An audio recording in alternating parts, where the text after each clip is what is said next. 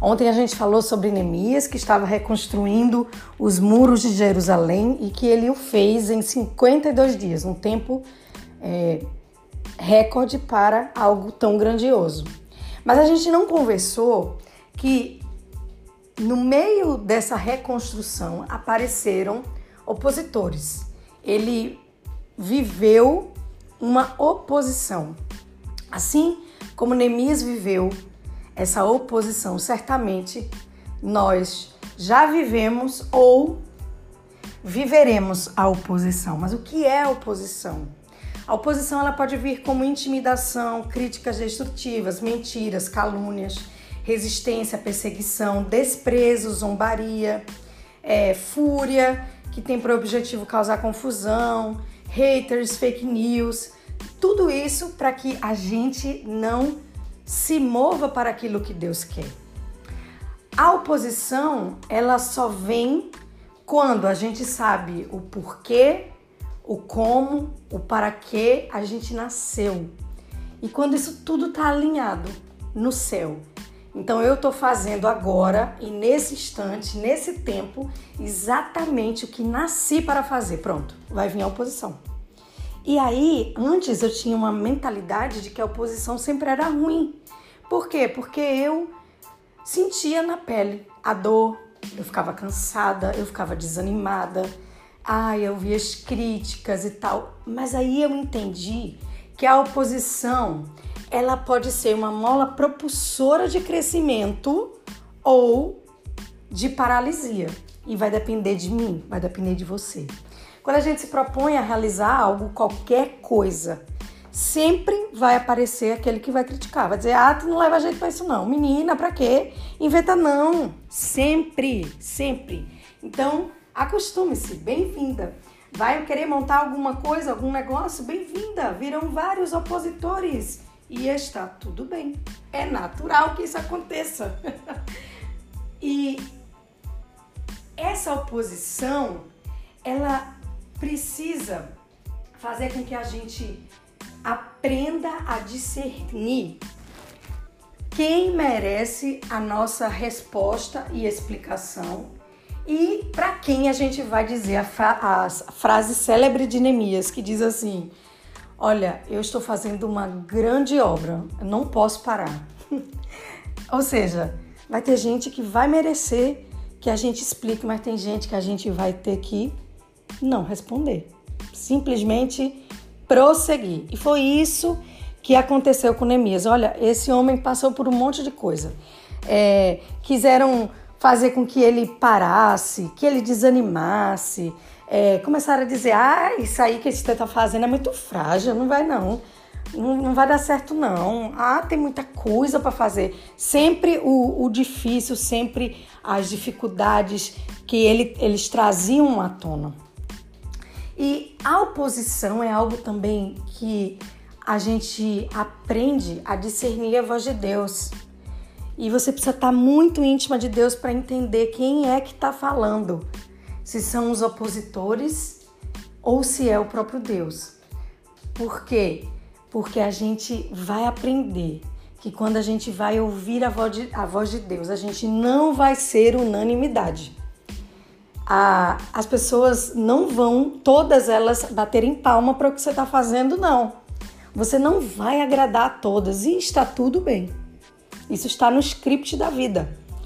E você precisa aprender a lidar com isso. Ó, eu vou ter críticos, eu vou ter pessoas que não gostam de mim, eu vou ter pessoas que vão estar contra esse projeto. Agora, óbvio, aqui eu estou falando que você está de acordo com a orientação de Deus, tá? Não estou dizendo que você está fazendo nenhuma loucura, nem é, algo assim irracional, não, por favor. Eu estou dizendo que você sabe o que Deus te mandou fazer e você está fazendo. Então, você vai ter que ouvir a voz de Deus, porque o que importa é agradar a Deus. Neemias não agradou esses opositores e eram pessoas de autoridade, tá? Eram governadores. E Neemias não agradou porque ele sabia a voz que ele estava ouvindo. E ele sabia que importava agradar a Deus. Então, a gente precisa lidar com isso de que nós não seremos unanimidade e está tudo bem, né? E para vencer a oposição, eu já falei que a gente precisa ter total intimidade, dependência do Senhor e a ajuda dele. A orientação dele é crucial para a gente vencer. E é interessante que é, em Atos há um atentado contra a vida de Estevão, um homem de Deus. E a partir dali, é, por causa dessa oposição, gerou crescimento absurdo das igrejas, é, do evangelho. O que significa que a oposição tem o lado positivo. Depois que eu passei pela oposição, uau! Eu posso te dizer que eu estou mais forte, que eu estou mais madura e que eu estou é, com um novo nível de autoridade depois que eu passei pela oposição. E eu posso te garantir que isso também se aplicará a você. Se não já se aplicou, se você já viveu a oposição. Isso aconteceu com Neemias, isso aconteceu com várias pessoas que sofreram oposição. O apóstolo Paulo é um deles, que sofreu oposição o tempo inteiro. inclusive ele cita em várias passagens: "Ah, eu estou sendo estou sentindo a oposição e tarará e etc. Mas o que eu queria te dizer hoje é que não se amedronte com as críticas, não desanime com a oposição, não pare diante das mentiras, das calúnias, das fake news, né, de, de confusão para te fazer parar. Agora, algo que me chamou a atenção estudando o livro de Neemias e que eu fiquei pensativa é que a gente sempre pensa na oposição os outros, os outros sendo opositores. Mas algo me chamou tanta atenção. Você sabia que a gente pode ser opositor quando a gente despreza? O desprezo, ele tá no oposto do amor. O desprezo, a indiferença. Né? Falam que desprezo e indiferença é o oposto do amor. Então, quando a gente vê pessoas envolvidas no reino e que estão fazendo uma obra como a de Neemias e a gente simplesmente despreza, a gente está sendo opositor. Isso não é sério.